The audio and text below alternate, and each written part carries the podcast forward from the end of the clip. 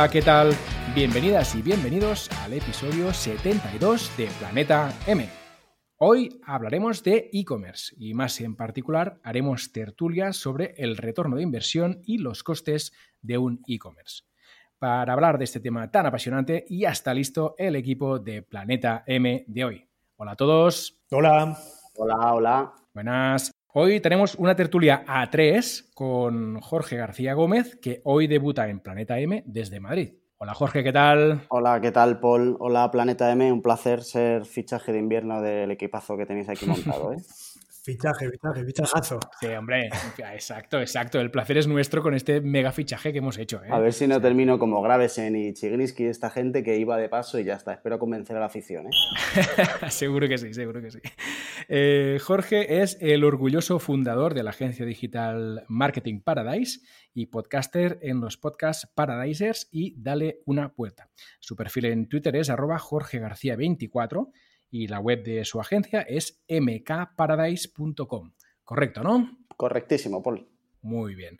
También desde Madrid, ya lo habéis escuchado, tenemos a Juan González Villa. Hola Juan, ¿qué tal? Hola Paul, hola Jorge, ¿qué tal? Muy bien. ¿Todo bien? Pues sí, todo muy bien. Bien acompañado, como siempre. Aquí un, un gusto, un placer volver a Planeta M, que es un poco la considero casi mi casa, ¿eh? aunque yo tenga ya mi propio podcast, pero así en las ondas es, donde casi donde más a gusto estoy. ¿eh? Genial, lo celebro. Eh, Juan es consultor SEO e e-commerce. Siempre dice que hay que darle al usuario lo que está buscando.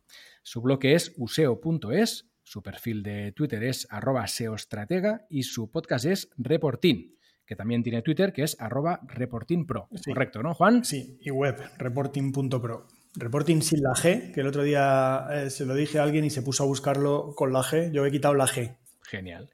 Y finalmente, para acabar con las presentaciones, yo mismo, Paul Rodríguez, desde Vic. Soy consultor de negocios de suscripción y además de este podcast, también codirijo el podcast Tribucasters. Mi página web es paulrodríguez.com y mi perfil en Twitter es arroba paulrodríguezriu. Antes de empezar, recordarte que tenemos patrocinador. Se trata ni más ni menos que de Don Dominio. Don Dominio, ya sabéis que un respeto, a mí un respeto si hablamos de Don Dominio, porque fui de los primeros clientes, ¿eh? o sea, tengo ahí un número bajísimo ahí en la primera factura que, me mandaron, o sea que... Eres cliente de la prehistoria, ¿eh? Que todo empezó conmigo. Eso es. no, no tanto, pero vamos, que es... Eh, yo le tengo mucho cariño, ¿eh? o sea, os podéis imaginar, fue como mi primer proyecto y el primer dominio que, y hosting que hice con ellos y, ellos, pues bueno, también estaban empezando en esos momentos. El cariño es compartido, me consta. Eh, pues ya lo sabes, si tienes proyectos online como Juan, en Don Dominio puedes contratar tus hostings, dominios, certificados SSL a buen precio y, muy importante, con la mejor calidad. Venga, pues todos para Don Dominio, ¿eh? Todos para Don Dominio. Una vez comentado el patrocinio de Don Dominio, decirte que nos puedes escuchar en cualquier plataforma de podcast y que además, muy importante, te puedes suscribir. También recordarte que puedes encontrar toda la información del podcast y las notas extendidas de los episodios en nuestra web www.planetampodcast.com. Finalmente, comentarte que nos puedes seguir en Twitter. Nuestro perfil es arroba planetam7. Bueno, ahora sí, vamos al lío, chicos. Vamos. Venga, al lío. A ver, si os parece, podemos empezar definiendo qué es el ROI de un e-commerce y luego dejamos que, fluya la conversación. Venga, ¿quién se anima a disparar primero? Tiene que empezar Jorge, que es el fichaje. El debutante, ¿no?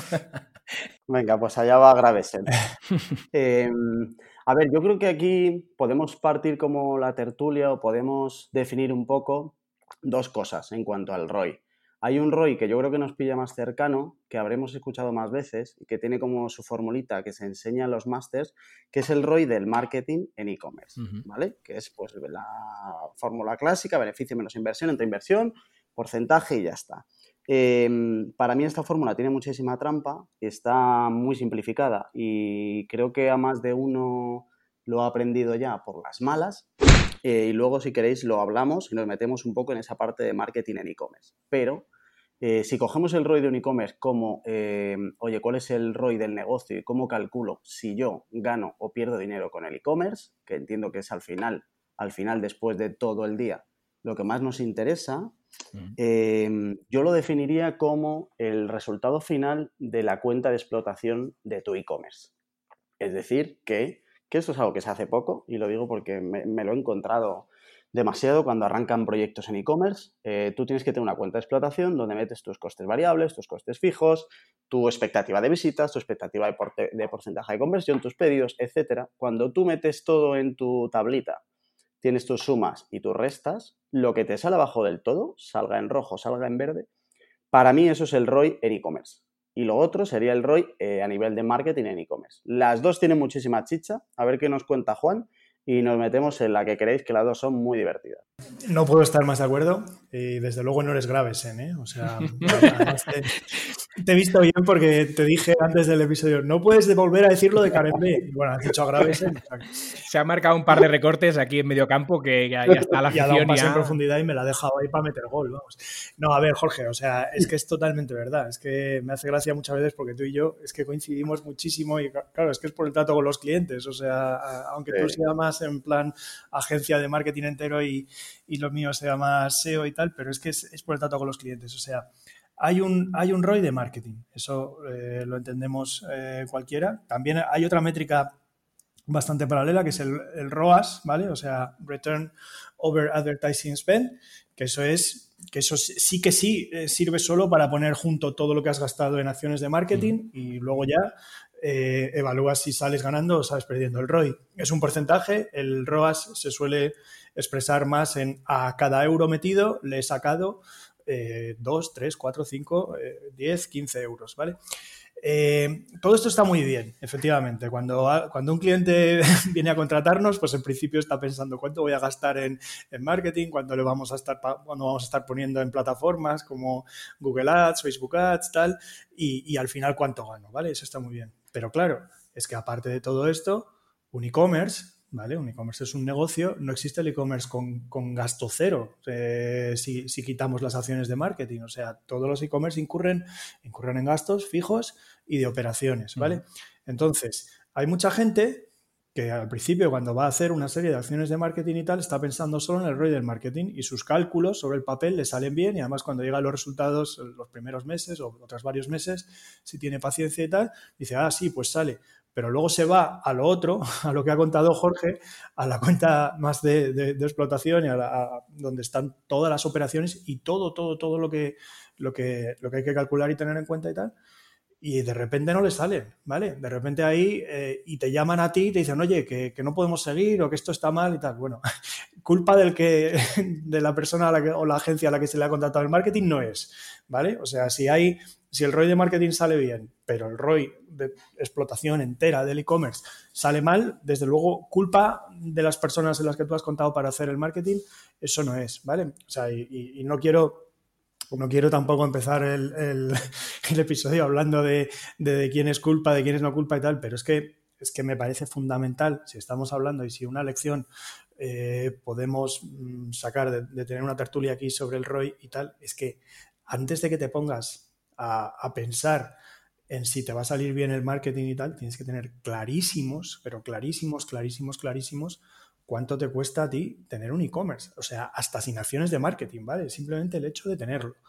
Y cuánto te cuesta a ti que según el e-commerce va creciendo y te llegan pedidos, cuánto te cuesta a ti servir esos pedidos, ¿vale? Y hacer todas las acciones que hay que hacer para que el pedido llegue al, al, usuario y además después normalmente hay que darle un poquito de soporte o puede, puede, puede ser que tengas que a ciertos clientes darles algo de soporte y tal. O sea, todo eso tiene que estar calculadísimo. Y cuando eso está calculadísimo y eres perfectamente consciente, entonces ya nos ponemos a hablar de marketing y del rollo de marketing. ¿Vale? Así es. Así es como lo veo yo. No sé si me he ido directamente como al final del episodio. No, no, no, no.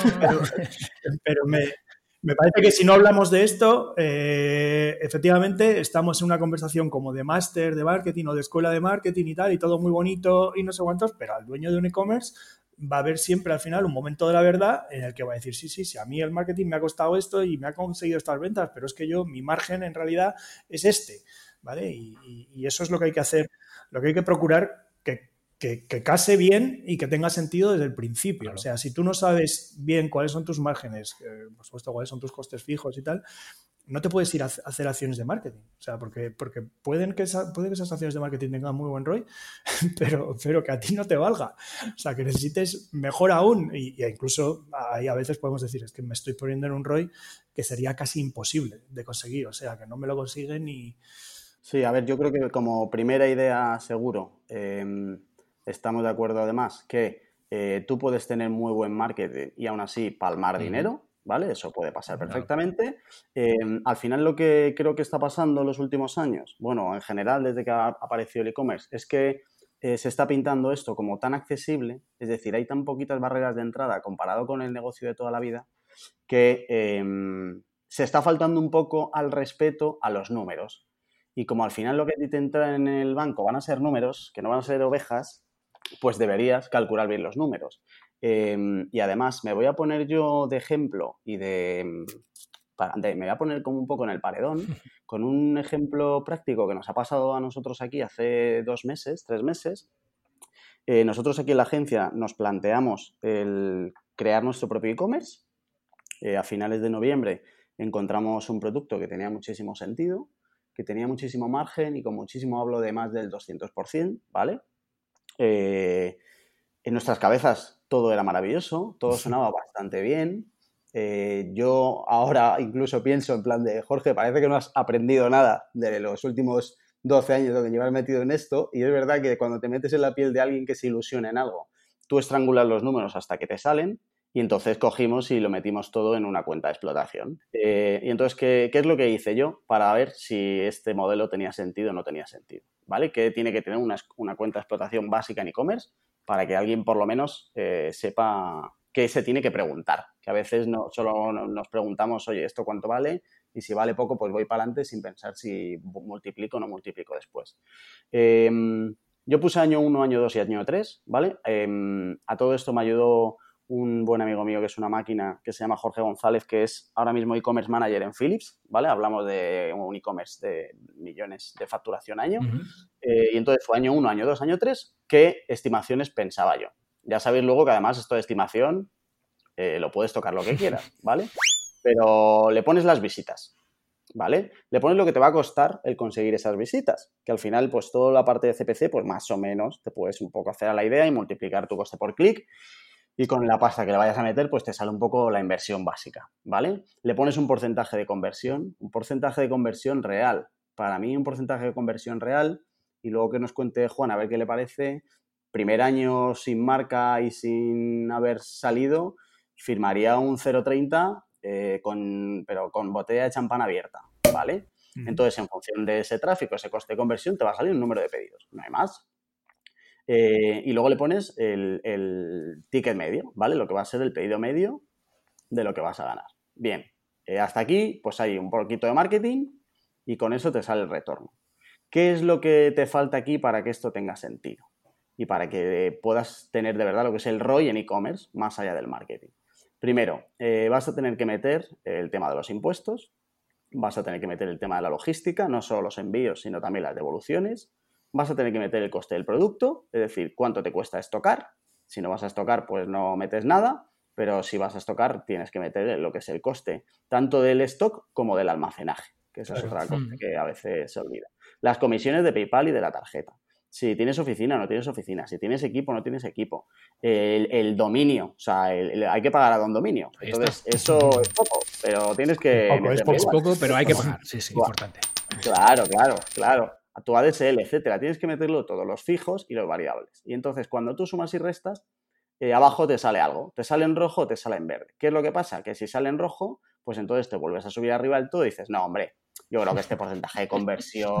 que voy a ser capaz de, voy a ser capaz de hacerlo mejor. claro, voy a utilizar un montón la ficha de producto que me he leído yo todos los artículos de marketing for e-commerce y tal.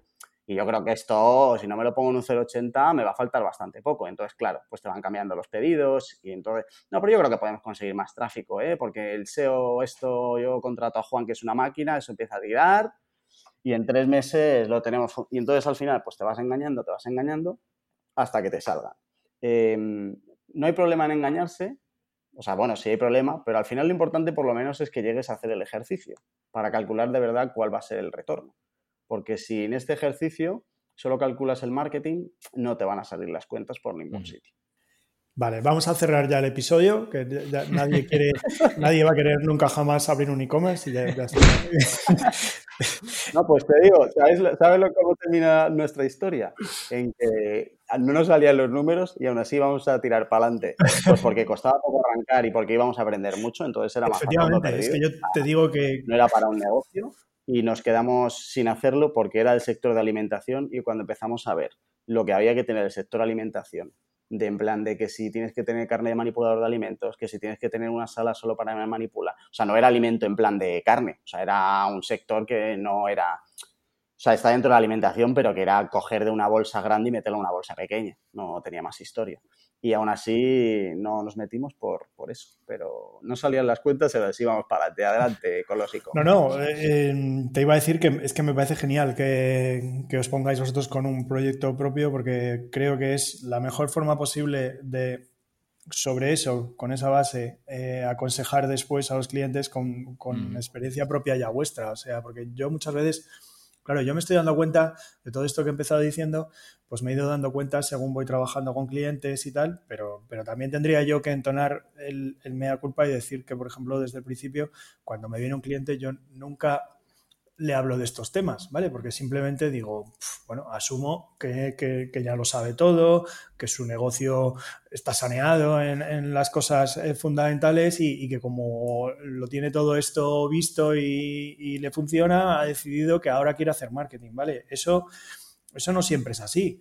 Y, a lo mejor no es que me corresponda a mí preguntarle a los clientes si saben todas estas cosas o no, pero ya con la experiencia, te digo la verdad, que desde luego eh, ya ahora si veo algún tipo de duda con alguien eh, o tal, le intento empezar a hablar un poco de, bueno, pero tú tienes bien calculados tus márgenes y lo de eh, cómo, cómo pues eso, cómo manipulas tú cuando te hacen un pedido, pues nada, el producto, ¿no? Tal, prepararlo, enviarlo, o el gasto de envío, sabes los gastos de la plataforma de pago, ¿no? Porque si ahora de repente nos ponemos en tantos pedidos, vas a tener que pagar más en estas cosas, tal. Eh, ya empiezo un poco si, bueno, si, si, si, veo que la situación lo requiere y a lo mejor quizá debería hacerlo siempre, siempre, siempre, ¿no? Pero bueno, me, gusta que estemos en este episodio tocando estos temas y que además nos hayamos puesto así tan, tan realistas y tan tal, porque es que efectivamente, lo has dicho tú, o sea, en, Internet y con el e-commerce y tal, hay la, la, idea, yo creo que está circulando por ahí por la idea de que emprender es facilísimo, ¿no? O sea, de que no hay apenas costes, no hay apenas barreras, que empiezas emprendiendo, nada, así, chasqueas los dedos y emprendes y, bueno, ya como, como, vas vendiendo, te llega, te llega ahí revenue, ¿vale? Te van entrando ingresos y, a partir de ahí vas creciendo. Eh, es bastante más complicado. O sea, hay, hay, que tener, vamos, es que esto eh, en todos los negocios del mundo y de toda la vida hay que tener un mínimo Mm, hay que tener algo, como mínimo, o sea, un, poco de capital para empezar. Y si no tienes capital, pues no lo sé, si mediante relaciones, contactos, tal, tienes acuerdos con cosas que te, permiten eh, suplir esa falta de capital para empezar o, bueno, hacer un préstamo, pedir una ayuda, lo que sea, ¿vale? Pero, pero es lo que has dicho tú, o sea, el primer año una marca que empieza de cero, ¿no? Si nos ponemos en un negocio nuevo que empieza de cero y qué tal, el primer año va a ser complicado en cualquier caso. Tú no tienes... Sí, el primer año palmas, pero además es que te pasa en cualquier, cualquier, modelo de negocio. Lo que pasa es que eh, al final yo creo que la gente que se mete en e-commerce pensando que es fácil se engaña a la mitad.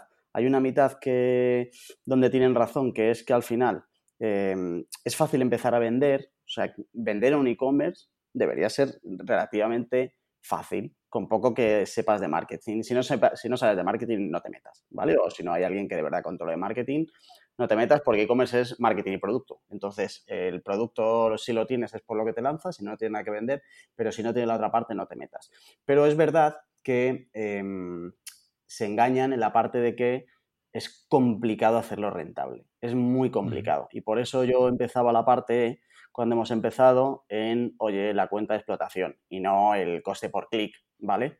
Em, porque es la cuenta de explotación la que te va a hacer que eso sea rentable. El coste por clic te va a ayudar a vender y al final con poco capital, pues si es que igual hasta me pego un tiro, pero o igual es que yo lo veo muy sencillo ya, pero hacerte una campaña que te traiga alguna venta, joder, eso, eso se hace rápido. Lo que pasa es que cuánto te ha valido esa venta, cuánto vas a tardar en sacarle dinero a ese cliente, cuántos pedidos te tiene que hacer y de verdad luego cómo ganas dinero cuando PayPal se ha llevado su parte, cuando Correos se ha llevado su parte, cuando Hacienda se ha llevado su parte, eh, cuando tus sueldos han llevado la parte, cuánto te queda al final. Ese final es el que creo que no se proyecta bien cuando se arrancan las cosas. Sí, yo, todo esto lo resumiría en decir que mm, por todo lo que ha dicho Jorge y lo que llevo diciendo yo, esto del e-commerce es una cosa más bien, pues como prácticamente todos los negocios, más bien a, medio plazo, largo plazo y tal. O sea, tú lo que no puedes pretender, hay casos, ¿eh? pero son excepciones entre miles y miles de negocios. No puedes pretender que abres en tres, cuatro meses, ya está yendo todo bien. Y ya eres la nueva rockstar del e-commerce en, España o en, el mundo. Eso, eso es muy, muy complicado. Podríamos, podríamos hablar de formas que hay de empezar un poquito a validar ideas con el mínimo coste posible, ¿vale? De eso a mí me gusta mucho, estoy seguro de que leeréis la newsletter de, Jaime Mesa, la de Compils. Por supuesto. Él insiste bastante, suele insistir bastante en la idea de que, por ejemplo, sí que es verdad que Shopify, y a veces combinado, aunque tenga muy mala prensa por ahí, porque hay gente que también se, equivoca mucho, pero a veces combinado con fórmulas de dropshipping o de, o de afiliación o de tal, suele ser como lo más facilito para empezar muy rápido y más o menos después, pero claro, cuando yo digo muy rápido, me refiero a eso, tres, cuatro meses, que después de tres, cuatro meses, pues más o menos no hayas palmado o hayas palmado muy poco y ya tengas una idea de si esto va a ser viable llevado a más en grande, empezando a tener tú tu propio stock y haciendo acciones de marketing eh, más tal y más a medio y largo plazo, ¿vale? Esa, esa, idea sí, pero eso es como hacer un experimentito. O sea, eso no es, mm, vamos, yo creo que ese experimentito se podrá convertir así directamente en un negocio que ya no necesite tocar más en, pues no sé, en el 1%, el 0,5% de las de las ocasiones. El resto es más como un poco que estás tú metiendo el, pie en el agua, así, a ver cómo está. es testear, eh, Te estás testeando y la mayoría de las veces ese test va a ser como en plan, mira, no te metas porque has hecho el test y, no ha, y no ha pasado nada que indique que esto va a ser un hit. Y en unas pocas ocasiones es como, bueno, pues esto tiene buena pinta y a partir de ahora vamos a empezar a eh, convertirlo en, bueno, en unas operaciones más serias y en tal, ¿vale? Pero hay mucha gente que no, que hay mucha gente que empieza directamente. Tirándose a la piscina, sí. Quiero, creer que en general porque tienen experiencia en el sector, ¿vale? yo lo que me encuentro mucho es gente con experiencia, bastante experiencia además, en el sector en offline y que dicen, pues nada, pues como de toda la vida estaba vendiendo offline y cada vez se vende menos offline y tal, pues bueno, vamos a abrir el e-commerce, no tendrá mucho gasto, si sale bien, bien, si no, por lo menos sigo como estaba. Ese planteamiento se lo hace mucha gente, ¿vale? Y, y, yo no digo que tenga por qué ser malo, ¿vale? Creo que hay mucha gente ah, para la que ese planteamiento es lo que tiene más sentido del mundo, porque el offline a, más no va a ir en general, ¿vale? En la mayoría de los sectores, o sea, a más no va a ir y, en la mayoría, de hecho, va a menos, ¿no? Entonces, pues claro, te tienes que ir pasando al online, bueno, pues, pues oye, tómatelo súper en serio, porque es muy probable que si no lo es ya, eh, dentro de poco sea el principal medio eh, de subsistir o de ganar dinero para tu negocio, ¿vale? Entonces te lo tienes que tomar súper en serio. Y todas las cosas que hemos dicho al principio las tienes que tener o sea, calculadísimas. Y, no hay que ir asumiendo cosas de cómo era el negocio antes. O sea, hay que cuanto antes empaparse y enterarse de cuáles van a ser mis gastos en el mundo online, ¿no? Con un e-commerce y tal, y fijos y de operaciones, que los ha dicho antes muy bien eh, todos, Jorge, ¿vale? Sobre todo hay que tener en cuenta que los, eh, perdón, ahora te doy, que Los, los fijos Mm, en el mundo del e-commerce son un poco fijos, pero como por escalones, ¿vale? Porque, por ejemplo, desde el momento en el que pasas a tener stock, un gasto fijo sería tener un sitio donde lo almacenas todo, ¿vale? Por ejemplo, porque lo necesitas. Eh, entonces, eso en principio no, eh, no, depende tanto de cuánto vendas, sino que es simplemente, dices, yo me calculo que necesito guardar esto y, se vendan 10 pedidos a la semana o se vendan 50, en el fondo tú más o menos ese espacio lo necesitas. Lo que pasa que si de repente va muy, muy, muy bien todo y pasan a ser 300 pedidos a la semana, de repente ese cuartito se te va a quedar pequeño y necesitas pasar a más. Eso lo contaba súper bien eh, no me acuerdo nunca de su nombre, pero bueno, es el fundador de PC Componentes eh, y, CEO de, PC Componentes en la entrevista que le hacía Rubén Bastón en, su podcast, el podcast de Marketing for E-Commerce, de cómo fueron, eh, cómo se vieron obligados a ir cambiando de local, cada vez uno más grande, cada vez uno más grande y tal. Lo que pasa que, si así, que les duraban como un año o dos años, ¿no? Y a los dos años a una nueva sede y tal.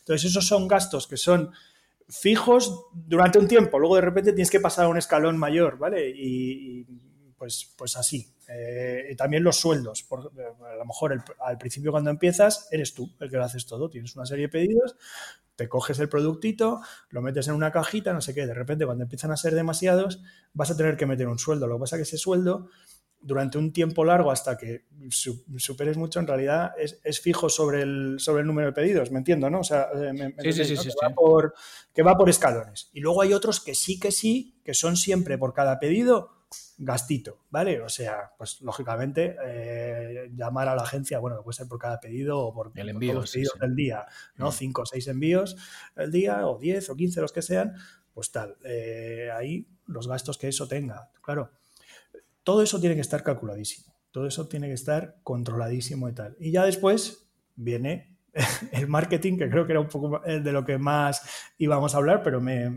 alegro que hayamos tocado esto súper bien, vamos. No, no, no, súper interesante. Em, yo sobre lo que comentabas antes, Juan, quería preguntaros y a ver cómo lo veis el tema este de em, cuál es el, el, producto mínimo viable, ¿no? Es decir, cuál es la prueba que yo necesito para validar si el e-commerce que yo quiero montar tiene sentido o no. Em, y yo aquí siempre tengo la misma duda y es em, cómo saber que de verdad la prueba es lo suficientemente real como para saber si estás validando una prueba o estás validando em, otra cosa, ¿vale? Que no es la prueba real.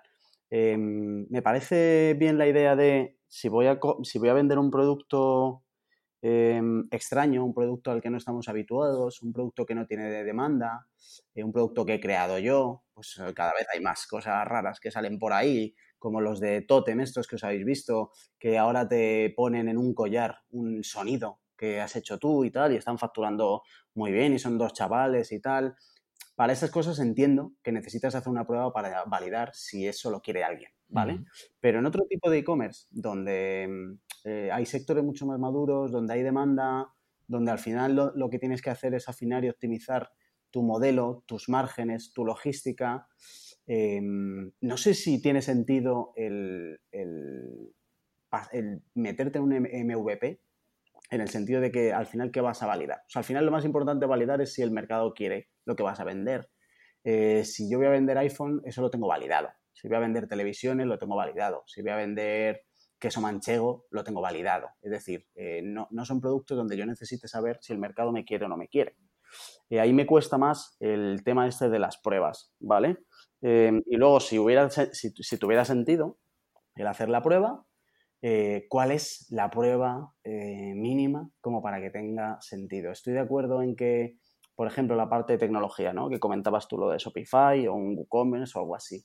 Em, vale, sí, evidentemente, no tiene sentido meterse en un Magento, incluso aunque tengas el modelo validado, ¿vale? Por lo menos al principio, porque vas a pagar más por cosas que no necesitas, que es la clave, más allá de lo que te cueste. Em, pero mm, me cuesta, en, algunos ejemplos, me cuesta ver cuál es un MVP de un e-commerce eh, cuando al final lo que tienes que hacer es, si te encaja la cuenta de explotación, pues te va a encajar en el modelo A o en el modelo B. A partir de ahí, evidentemente, claro, los costes fijos, pues los vas a ir estructurando en función de tu demanda. Ojalá todos tuviéramos que cambiar de oficina o de almacén cada año, porque solo son buenas noticias. Benditos problemas ¿vale? Y no tener problemas de no vender, está claro.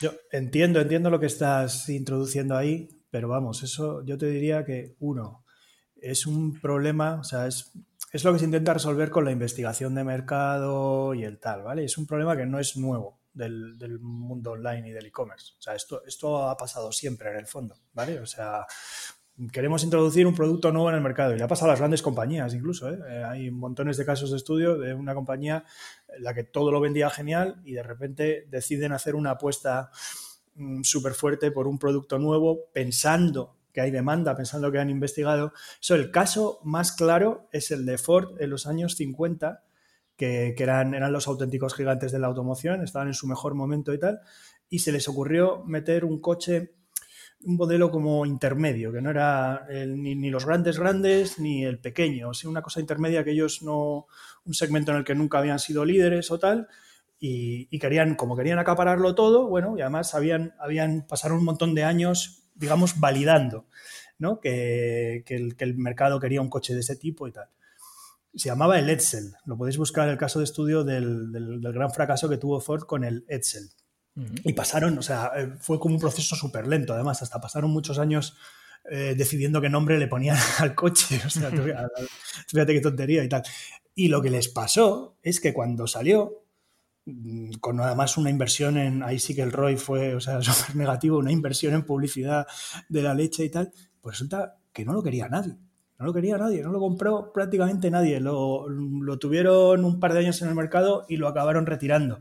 Y la conclusión que se saca hoy en día, después de haber estudiado mucho qué pasó ahí en ese caso tan raro para Ford y tal, es que más que nada que habían tardado tanto en desarrollarlo que cuando lo sacaron el, el, mercado ya no lo quería, ¿vale? Digamos que ya había pasado la moda y ya estaba el mercado prefiriendo coches pequeñitos que se parecían más a los europeos y tal, ¿vale? Fue una cosa muy curiosa. Fue finales de los 50, mm. me dan miedo siempre los lanzamientos. Me acuerdo mucho del, del, caso este de, Ford con el Edsel, ¿no? Me dan mucho los lanzamientos que, bueno, que se demoran, que los parece que lo estás ahí como eh, intentando controlar mucho. Si lo que tú necesitas es empezar a tener usuarios y que los usuarios te digan si les gusta o no les gusta, ¿vale? O sea, por ejemplo eh, has dicho antes de como cuántos necesitamos y tal, hombre, pues suponiendo que no te confundas con el público al que va dirigido tu producto y tal, pues si, si tienes una muestra de público que sea la correcta y tal, pues oye, si pasan mil usuarios por ahí y tú,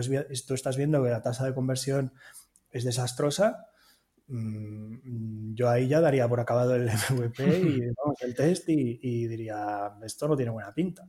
¿vale? Con mil usuarios, que fíjate que, que llevar mil usuarios no es mucho. Siempre que estén, que estén bien elegidos, ¿eh? o sea, que sea de verdad la audiencia. Si, si, si, vas al tipo de tráfico más barato, a que te dé mil usuarios ahí, haces una campaña de display de esas que no cierras nada, ¿no? que le dejas a Google que te lo mande los clics de cualquier lado, te los va a mandar de las apps de móvil, de la gente que, hace un clic en un anuncio porque tiene los dedos gordos, ¿sabes? La típica de la linterna.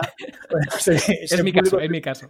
Es el, peor con el que puedes hacer un test. ¿vale? Eso es por supuesto que la tasa de conversión va a ser malísima. Vamos, el rebote va a ser altísimo, no, no van a llegar ni a meter cosas en el carro. Pero si estás dando con tu público, es verdad, y estás mm, gastando un CPC mm, normal, ¿vale? El que sea el normal para tu mercado y tal, y, el público que viene es el que, el que debería ser a la larga eh, tus consumidores y tal. Y con mil, por ejemplo, no, no están mm. comprando, pues oye, mucha precaución ahí, algo tienes que cambiar, ¿eh? probablemente en, el producto, o, bueno, puede haber eh, precio, ¿vale? En el precio o en el, lo que sea. Sí, yo quería hacer un pequeño audio link aquí al episodio 32 de Planeta M, donde estuvimos con Mark Cruels ah, hablando del tema de dropshipping y él contaba un poco el procedimiento que él sigue para validar productos, que es empezar a vender un producto con afiliados, ¿vale? Luego, si veía que esto funcionaba, pasaba a dropshipping y luego pasaba a tener el producto en su almacén, ¿vale? O sea, seguía un proceso como de validación del interés que podía tener aquel producto, ¿no? Sí, todo el sentido del mundo. ¿eh? Además que Mark es, otro grande en esto. ¿eh? Antes he mencionado solo a, Jaime Mesa, pero vamos, Mark es un, un practitioner de, esto, mm. no, cabe duda. Tiene una experiencia y tal, es, increíble y tiene toda la razón. Empezar por afiliados es lo que menos, menos, menos riesgo tiene y menos tal. Y, si tú estás viendo que le estás enviando eh, leads de una forma predecible ¿no? y, tal a, a, quien sea, a Amazon, a quien sea, pues ahí ya te puedes plantear a, pasar a más cosas. ¿no? Mm. Y luego ya ahí te coges tu cuentita de explotación y ves si sale rojo, sale verde. Eso es. Em, vale, pues... Eh, ¿Os parece? Bueno, di, Jorge, di. Sí, no, quería preguntaros si os apetece hablar de marketing. Sí, sí efectivamente, iba a decir lo mismo. venga, ya lo hemos puesto todo negro, hemos dicho que hay muchas cosas, que nos vamos a endeudar todos, vamos a hablar de marketing. Vamos a intentar, venga, va. Eh, a ver, yo quería comentar un, par de cosas de cuando he empezado en plan de, mm, eh, al principio que comentaba lo de, oye, en marketing tenemos como la formulita esta que es muy peligrosa, eh, y quería, a ver qué os parece, quería comentar porque me parece peligroso este calcular beneficio e inversión sin más, em, porque creo que se queda algo fuera que es importante, que es el, el LTV, el, lifetime value del cliente. Es decir, cuánto me va a dar, o sea, qué margen neto me va a dejar un cliente en toda su vida media. Eso creo que es algo que no se tiene en cuenta y que es muy importante, sobre todo para la hora de medir el ROI, pues, pues tienes cuentas como tu CAC, ¿vale? Eh, lo que es el coste de adquisición, em, cuánto se te queda después del coste, etcétera. Pero creo que es importante tener claro em, este margen neto que se te queda durante toda la vida, ¿vale? Porque no es lo mismo eh, tener un cliente one shot de, joder, estoy diciendo un montón de palabras en inglés y lo pido disculpas. Sin problema. One shot, un, tiro, venga, lo traducimos. Eso es, sí, en plan de, pues eso, que te va a comprar una vez y ya, está, y que no hay más por donde tirar, que conseguir una recurrencia, que conseguir un upselling, que conseguir un cross-selling después, y eso te cambia mucho la historia. Entonces, em, a la hora de calcular este ROI eh, de marketing, es importante que tengamos estas cosas claras.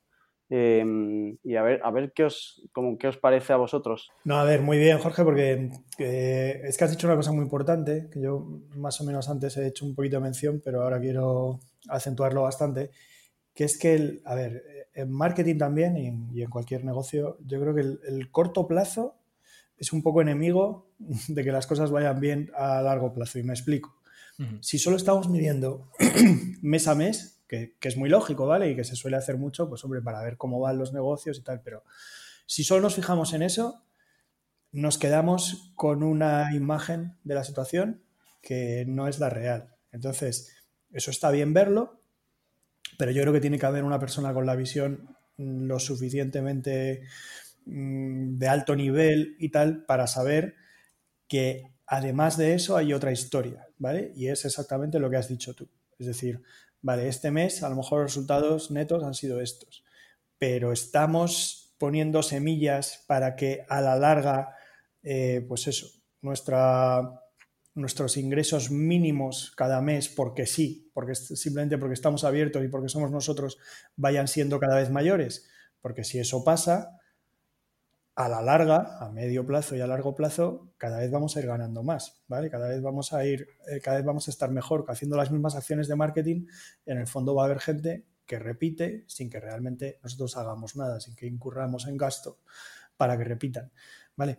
Por supuesto, hay nichos, hay sectores en los que esto es más normal que ocurra y hay nichos y sectores en los que esto es casi imposible que ocurra, ¿vale? hay mm. nichos y sectores sin recurrencia. En esos nichos y sectores nos ponemos si, mm, si el, corto plazo se parece más a lo que pasa a, medio plazo. Ahí sí que podríamos decir, pero eso no es así en todas partes, ¿vale? No es así en todos los negocios y no es así en todos los sectores. Entonces, a mí me parece también un poco injusto, ¿sabes? Yo me, por así decirlo, me quejo o, o no me gustan dos cosas que hay a veces de la medición de resultados, ¿no? Una es la que he dicho desde el principio, el no haber tenido en cuenta otros gastos que tienen que ver cero con el marketing y que son totalmente ajenos, vamos, y que de repente vuelves como todo alarmado diciendo, oye, que esto no funciona y tal. Eh, bueno, que tú lo estás haciendo muy bien, pero que es que yo, bueno, vale, pero pues, pues, pues nada, o sea, replanteemos el, la situación, dime de verdad cuánto tienes para gastar y, qué tengo que hacer, pero la historia que me hayas contado tú al principio no era esa, ¿vale? Eso es. Es una cosa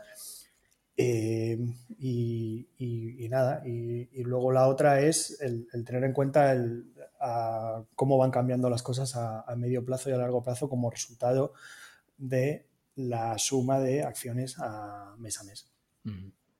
Em, cojo de las últimas cosas que decías, Juan, y nos metemos, si queréis, en, oye, em, quiero ganar dinero con un e-commerce, ¿vale? Que imagino que es algo que mucha gente se lo dice cuando se levanta por la mañana. Oye, quiero ganar dinero con un e-commerce. Em, ¿Cómo consigo yo mejorar este retorno? ¿Vale? os digo ideas, a ver qué os parece, eh, de, cosas que te pueden ayudar a ganar más dinero. Vamos allá. Eh, y arranco un poco lo que tú decías de estos modelos de recurrencia sin recurrencia. Em, yo en casi todos los modelos que admiten recurrencia mm, me obsesionaría bastante en conseguir trabajar esta recurrencia, ¿vale? Y este lifetime value de, oye, un cliente te haya costado más o te haya costado menos captarlo, ¿vale? ¿Cómo puedo yo seguir eh, sacándole la tarjeta del bolsillo con mi e-commerce, ¿vale?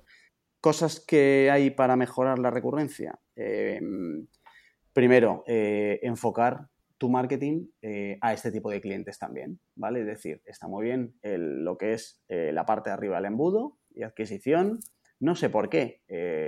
hay cuando en cualquier foro de marketing el foco suele estar en la adquisición, ¿vale? Pero bueno, eh, la adquisición, pues vale, pero ¿qué pasa con la parte de abajo? Es decir, ¿qué pasa con ese embudo del final que parece que termina en venta, pero que luego tendría que volver a empezar eh, para conseguir esa fidelización? Eh, yo me reservaría un cachito de mi marketing, o un cachazo de mi marketing siempre en conseguir la recurrencia, ¿vale? Y esa fidelización. Totalmente de acuerdo. te puede ayudar incluso también en el modelo. Es decir, podrías partir tu modelo de e-commerce en dos y tener un modelo de e-commerce clásico y un modelo de e-commerce de suscripción, por ejemplo, que era algo por lo que nosotros queríamos ir con el e-commerce este que se va al limbo de las ideas. Mm. Em, también te puede ayudar un montón esto. Claro, puedes tener un LTV muchísimo más grande si tú tienes a un, si tienes un modelo de suscripción.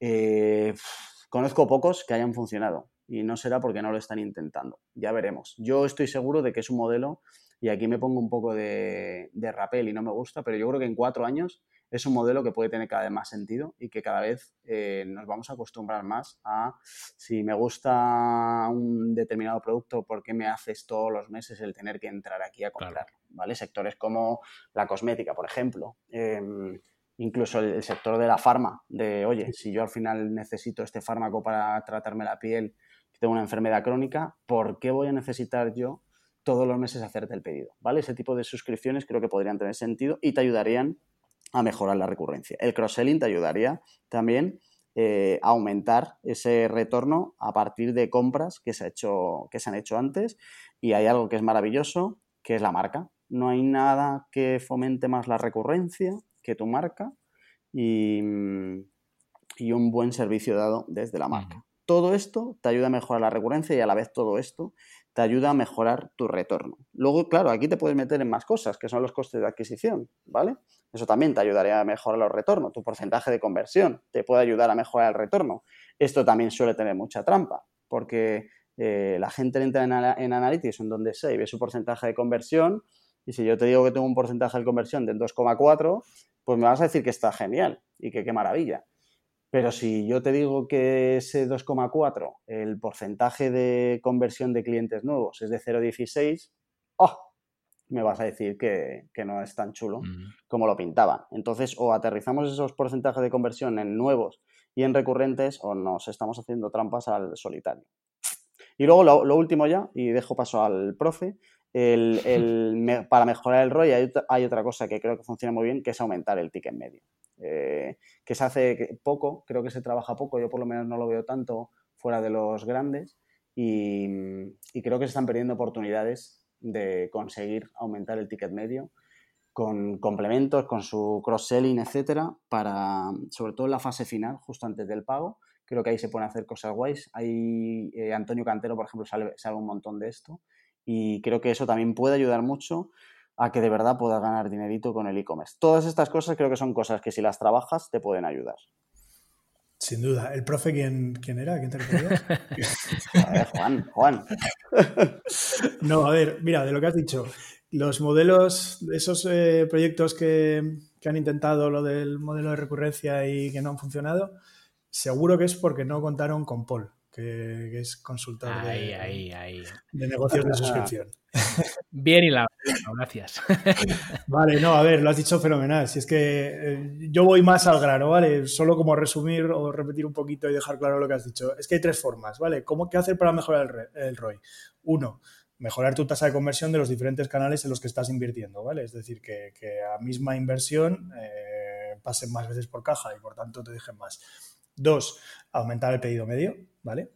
Que se suele dividir esto en hacer upselling y hacer cross-selling, pero vamos, aumentar el pedido medio. Típico de que si tú, la mayoría de la gente viene a comprar una cosa Mm, de 60 euros, que es por la que vienen a la tienda y tal, que en el, justo en el momento de la caja, esto se ha hecho en los supermercados de toda la vida, le pongas un producto pequeñito o tal, como en plan, oye, mm, que te puedes también llevar esto por 3 euros, y en el momento que están diciendo, ah, si me iba a gastar 60, pues sí, me gasto 63 y me llevo esto, ¿vale? Y luego, y luego lo fundamental, que yo creo que sí que es la que tiene más chicha, es aumentar la recurrencia, ¿vale? Si tu, si tu nicho tiene posibilidad de recurrencia, que la verdad es que mm, yo creo que la mayoría lo tienen en, cierto modo, eh, tú tienes que trabajar muchísimo eso. O sea, ahí estoy estoy súper de acuerdo contigo. Creo que es otro de los, creo que por el corto plazo y por la relativa facilidad de medirlo mejor, creo que hay una tendencia a trabajar muchísimo más la captación y hablar muchísimo más de captación, ¿vale? De captación, pues eso, de, tráfico frío, de, de, nuevos clientes y tal. Y resulta que estamos todos como trabajando un poco en lo, realmente más difícil, ¿vale? Y en lo que hay más competencia y tal, cuando si a nada que ya nos hayan comprado algunos y que ya tengamos datos en nuestra base de datos, ¿no? Ya tengamos emails y tal, pues ahí tenemos un tesoro para trabajar y, nos pertenece solo a nosotros. No estamos tan en competencia con los demás porque ya, si ya te han dado los datos a ti, ya te han abierto vía libre para comunicar y sí, efectivamente hay remarketing y tal, pero vamos, simplemente el, yo a pesar de que soy SEO, voy a decir que creo que una de las acciones que más ROI tiene en el e-commerce es mandar un email. Sí, Porque mandar un email no cuesta nada y sobre todo si tienes plantillas y cosas, o sea, además te puede puedes tardar hasta cinco minutos en mandar un mail y ya no digamos cuando entras en automatizaciones, ¿vale? Y la verdad es que de ahí casi siempre salen cosas. O sea, estoy yo por ver el e-commerce en el que mandas un email especialmente si va segmentado, ¿vale? Es una cosa de estas que es como de recuperar carritos, de no sé qué, los emails, este tipo de campañas que pueden ser automatizadas. Estoy por ver en el que eso, eso no funciona. Y eso es muy barato, ¿vale? Tiene, tiene muy poco costo y suele contribuir a todas estas cosas que hemos hablado. Suele contribuir a, bueno, por supuesto, a recuperar carros abandonados, que es otro de los grandes males del e-commerce y tal. suele, puede contribuir a aumentar la recurrencia, puede recurrir y contribuye a, mejorar tu tasa de conversión, ¿vale? O sea, que es que yo lo del email lo veo que no, no trabajarlo en un e-commerce, ¿vale? Porque mm, a lo mejor otro tipo de cosa puede que no funcione tanto, pero en un e-commerce, que, todo el mundo que ha comprado te ha dejado su email para que le avises de cómo va el pedido y de tal, eh, vamos, eso hay que trabajarlo.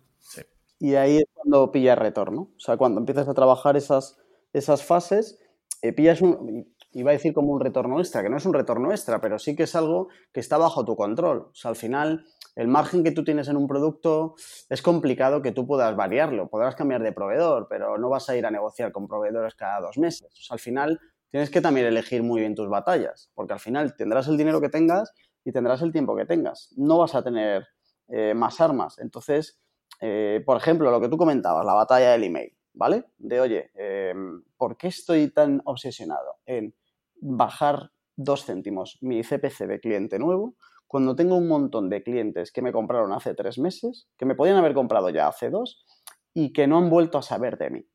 Por, eso funciona también el email, porque es que al final, eh, si es que inviertes prácticamente cero. Y si ya tienes estrategias automatizadas de, oye, es, eh, los que me compraron hace dos meses ya se van a zampar el email, o los que me compraron hace dos meses y han entrado en esta categoría se van a zampar el email, etcétera, eh, es imposible que con una inversión de cero no tengas retorno, porque con una venta ya estás teniendo retorno. Eh, al final, yo creo que también hay veces que se trata más de, prioridades y de dónde vas a poner el foco. Eh, en cuanto cambias un poco el chip y empiezas a optimizar el embudo de abajo arriba en vez de arriba abajo, cambias un poco el foco y te das cuenta de que mm, empiezas a ganar más batallas de las que vas a ganar en la parte de arriba que o trabajas muy bien el SEO con máquinas como Juan o es complicado. Eh, ya cada vez, a mí cada vez, yo cada vez veo que es más complicado eh, las batallas de la adquisición y más fáciles el, resto de batallas y con más retorno las batallas que vienen después de la adquisición. Jorge, esto es como lo de en tu podcast de darle una vuelta que, los llamas columnas y tal, ¿no? yo, hasta ahora ya he sido el profe, máquina. te lo agradezco, ¿eh? Oye, que te lo agradezco un montón. Eh, sobre esto que estabais comentando, en el estudio Flat 101 de 2019 comentaban que el presupuesto que se invertía en la recurrencia versus en la captación eh, era muy menor. Entonces, yo creo que es un problema también de presupuesto, ¿no? Que es decir, oye, vamos a ser conscientes de lo importante que es la recurrencia y metamos pasta ahí también y recursos, ¿no? También hay que decir que probablemente sea una consecuencia del hecho de que estamos todavía, aunque parece que no, pero estamos todavía en una etapa eh, de inicio, ¿no? Como una etapa de, que todavía el e-commerce no es muy maduro, ¿vale? O sea, el, número de e-commerce que han pasado a la fase ya de, madurez y ya están invirtiendo menos en captación y más en esto, todavía es un número relativamente pequeño sobre el total, ¿vale? Mm. De nuevo, mm, dirijo a, la gente a la entrevista al, al, CEO de PC Componentes porque daba un, un resumen perfecto ¿no? de su evolución y de cómo ahora habían pasado a cosas de mucho más de branding, como ha dicho Jorge, o sea, obviamente llega un momento en el que trabajar tu marca también tiene un retorno. Trabajar tu marca es fácil y tu marca, en tu marca apenas hay competencia. O sea, bueno, te pueden hacer, ya sabes que te pueden poner anuncios en tu marca en, Google Ads, sí.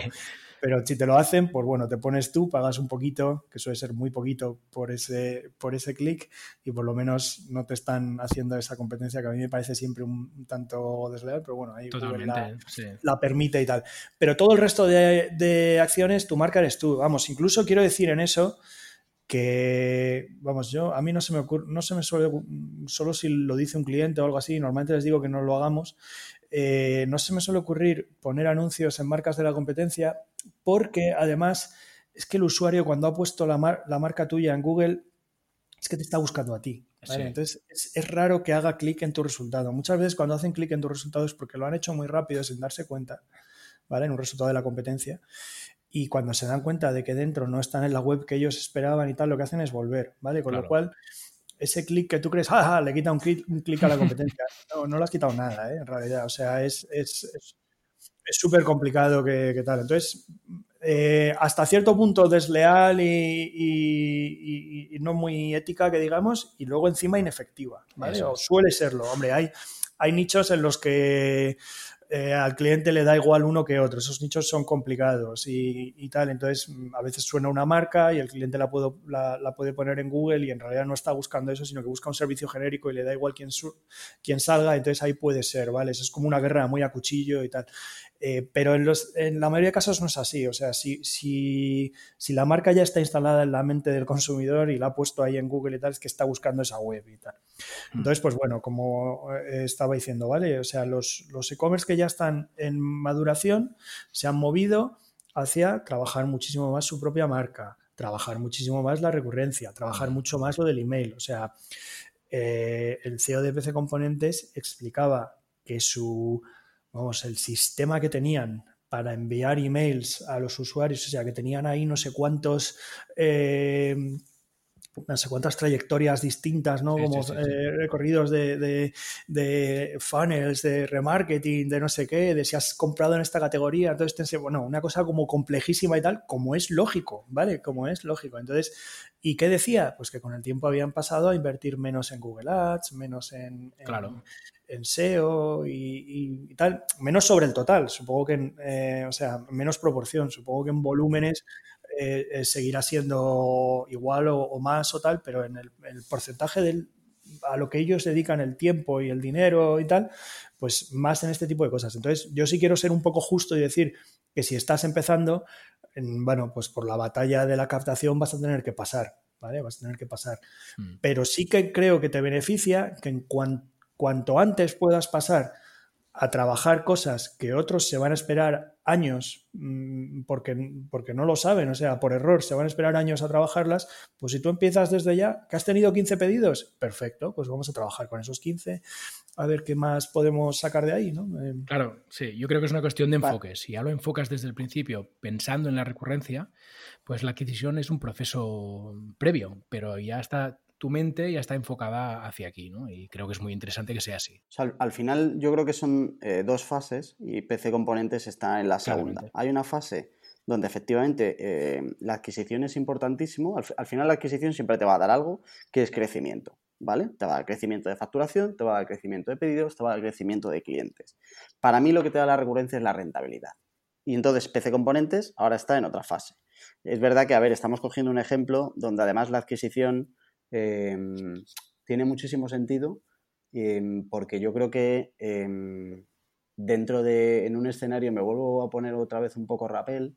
La verdad es que no sé ni si Rappel está vivo, pero bueno. creo que sí, creo que sí.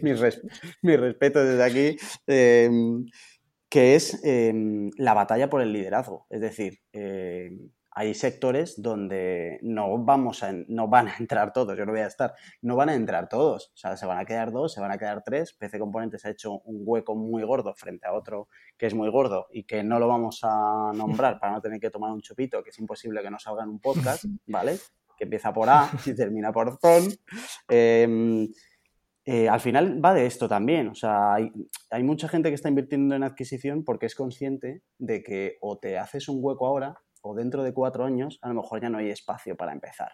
Sobre todo algunos sectores, em, toda la parte de retail más competitiva, etcétera, eh, o, te pones ya o igual luego no entras. Entonces ahí sí tiene sentido la adquisición. ¿Qué es lo que pasa? Que al final tienes que empezar a ganar dinero. Eh, PC Componentes em, tiene un modelo donde la recurrencia va a ser importantísimo. Entonces todo eso de esa inversión en marca de ahora también tiene mucho sentido, ¿vale? Al final está en otra fase. Eh, un proyecto que empieza totalmente de acuerdo con vosotros, eh, tiene que empezar por la adquisición. Es imposible, no vas a crecer si no, ¿vale? Y tienes que empezar un poco a crecer. Por eso hablábamos eh, al principio de este programa en el que al final hay que hacerlo a uno, dos, tres años, que contaba Juan muy bien de, oye, tener una visión un poquito más de largo plazo para saber que a lo mejor al principio no te salen las cuentas, pero que si tu modelo tiene sentido, va a llegar un momento donde te salgan las cuentas. Simplemente ahora esta es una fase de captar, captar, captar, captar, vender, optimizar logística, conseguir mejores precios de envío hasta donde puedas conseguir, conseguir mejores precios de stock, comprar cada vez más stock más barato, etc, etc. Y luego ya llegará el día donde digamos, venga, vamos a sacarle dinero y este que me compró un teclado, ¿qué es lo que le voy a vender ahora? Y yo creo que así, entre la adquisición eh, con tu crecimiento y la recurrencia con tu rentabilidad, llega un momento donde ves la luz y ganas dinerito. Correcto. Muy bien, bueno, se nos acaba el tiempo, chicos. Eh, no sé si hay alguna cosa más que queráis comentar o destacar. Yo quería sacar un tema más. A ver, a ver. Nos da, para otro podcast. Sí, totalmente. Sí, sí, sí. para muchos más, yo creo. Es el tema. A ver, aquí quiero ser un poco malo, ¿vale? Es el, es el tema del, del, marketing mix, digamos, y en, qué, y en qué invertimos. Y es que yo compartí hace un par de días tanto en Twitter como en LinkedIn, que la verdad especialmente en LinkedIn se ha compartido muchísimo, era una imagen sacado de un estudio que ha hecho Alexa de las fuentes de tráfico, ¿vale? A, webs en general, ¿vale? Esto no es solo para e-commerce, es a webs en general y luego venía un poquito como desglosado por eh, sectores, ¿vale? Y había sectores que no son nada e-commerce, ¿vale? Porque estaba, por ejemplo, el sector de las noticias y el sector del... Eh, pues esta espiritualidad y no sé qué, bueno. Em, ¿Qué pasaba? Que en todos los sectores eh, búsqueda, debo decir que estaban juntos ahí, entiendo, orgánico y, búsqueda de pago, ¿vale? Pero el, conjunto de, tráfico que llegaba desde búsqueda, desde search, en prácticamente todos los sectores era de un 50%. Y en cambio, por contraste, el porcentaje de tráfico que llegaba en las redes sociales estaba por debajo del 3, 4% mm. en prácticamente todos los sectores. Solo había uno que no me acuerdo cuál era, noticias, creo, noticias, que llegaba a un 10%, 11%, ¿vale? O sea, era... Bueno, eh, la verdad es que verlo en imagen prácticamente me impresionaba. Ya te vi sacando pecho por ahí. Pensé, mira, Juan, qué sí, sí,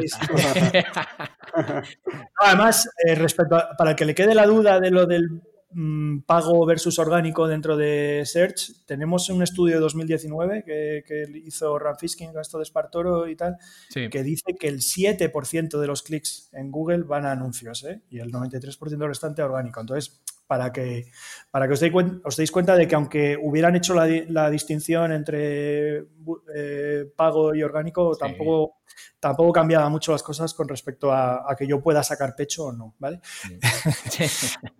Eh, pero bueno, que ya te digo, daría, daría para otro, daría para otro episodio, pero sí que es verdad que, bueno, que en vista de esas cosas, a lo mejor hay ciertas acciones a las que durante los últimos años se les ha presupuesto un ROI o un tal, que, a lo mejor los datos indican que no tiene tanto, ¿vale? Que yo, que yo no digo que haya casos concretos en los que sí tenga todo el sentido del mundo estar haciendo una inversión en lo que pueden ser redes sociales, influencers, tal, pero bueno, que, no viene mal eh, todo, todo verificarlo con datos y tal, y puede ser una forma más, o sea, ahí no necesitas ni testear, simplemente hacer un buen estudio antes de, de cuáles son las fuentes que de verdad te pueden dar tráfico a un, a un precio razonable, a un coste razonable y tal, eh, eso ahorra luego muchos sufrimientos, ¿vale? Totalmente.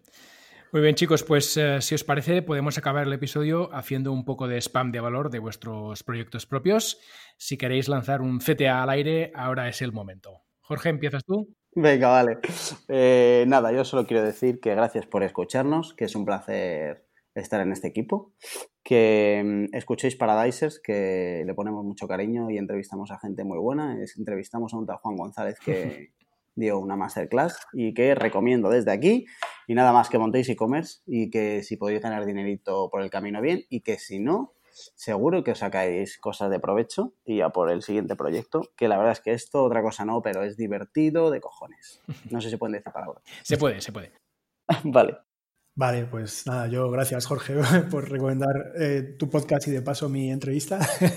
y, yo nada, es que tengo, mm, ya lo hemos dicho al principio, tengo un podcast que es reporting también, eh, llevo unos siete episodios, soy un poco así tipo el Guadiana, que aparezco y desaparezco, pero, pero volveré, no sé, la semana que viene o dentro de dos. Y nada, si me queréis escuchar por ahí, bien, y si no, aunque no publique en el blog o no publique en LinkedIn, siempre estoy publicando algo de vez en cuando se ve algo interesante en Twitter o en, LinkedIn, o sea que por ahí me podéis, me podéis seguir también.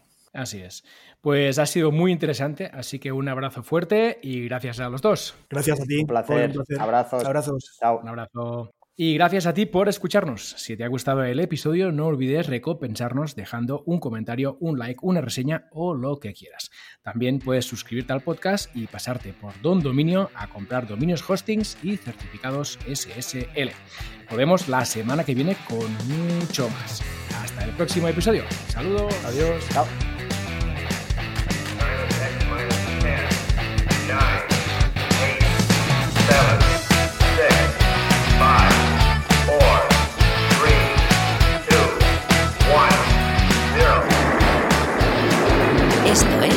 Planeta M, la tertulia semanal de marketing digital.